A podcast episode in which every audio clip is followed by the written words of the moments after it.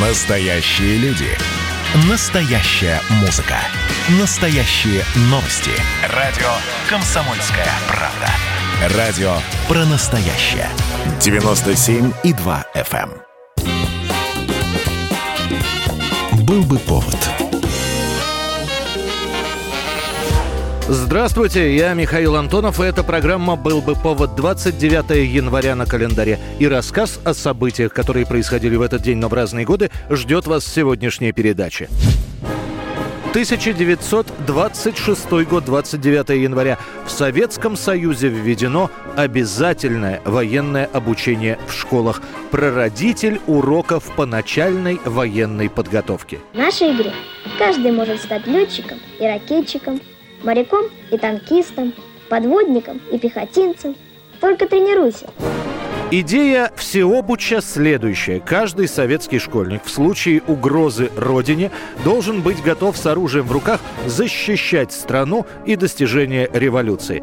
К тому времени в СССР уже действуют добровольные общества. Доброхим – добровольное общество друзей химической обороны и промышленности. Авиахим – общество содействия авиационному и химическому строительству СССР. ОСО – Общество содействия обороны.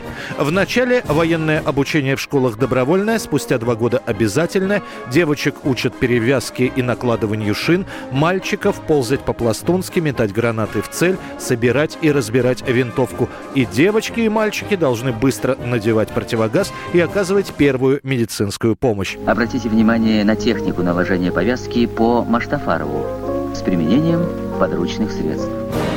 Чуть позже, в 1932 году, многие из этих школьников, которые начинают обучаться всеобучу, запишутся на курсы стрельбы «Ворошиловский стрелок» и начнут сдавать спортивные нормативы по системе ГТО.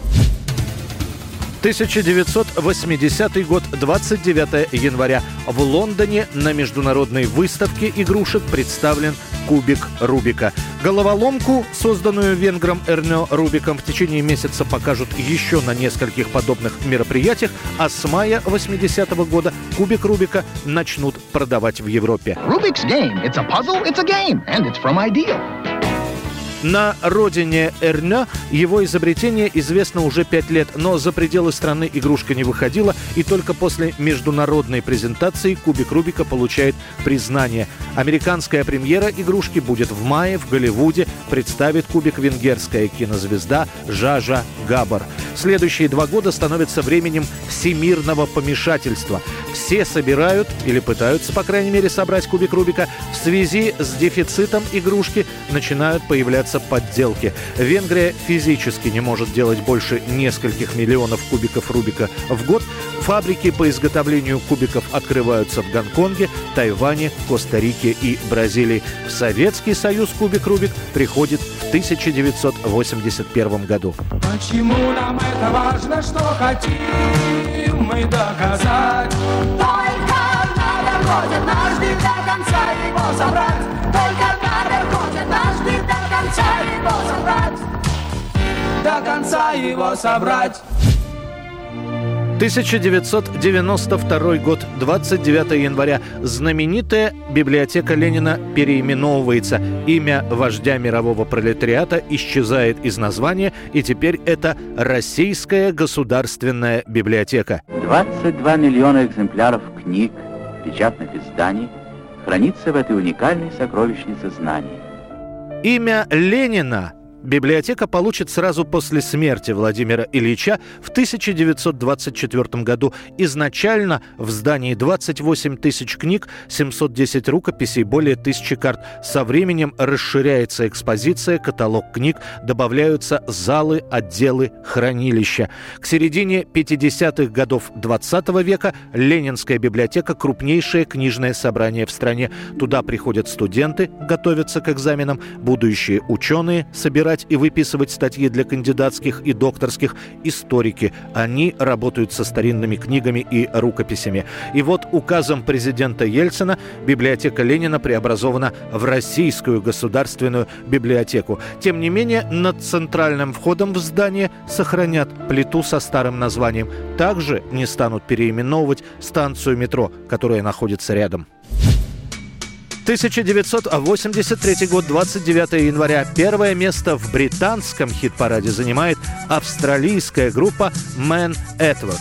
Им понадобится 4 года с момента создания, чтобы о коллективе заговорили не только на австралийском континенте, но и за его пределами. Пройдет еще несколько месяцев, и Man Edward станут первой группой из Австралии, которая будет награждена самой престижной музыкальной премией Грэмми.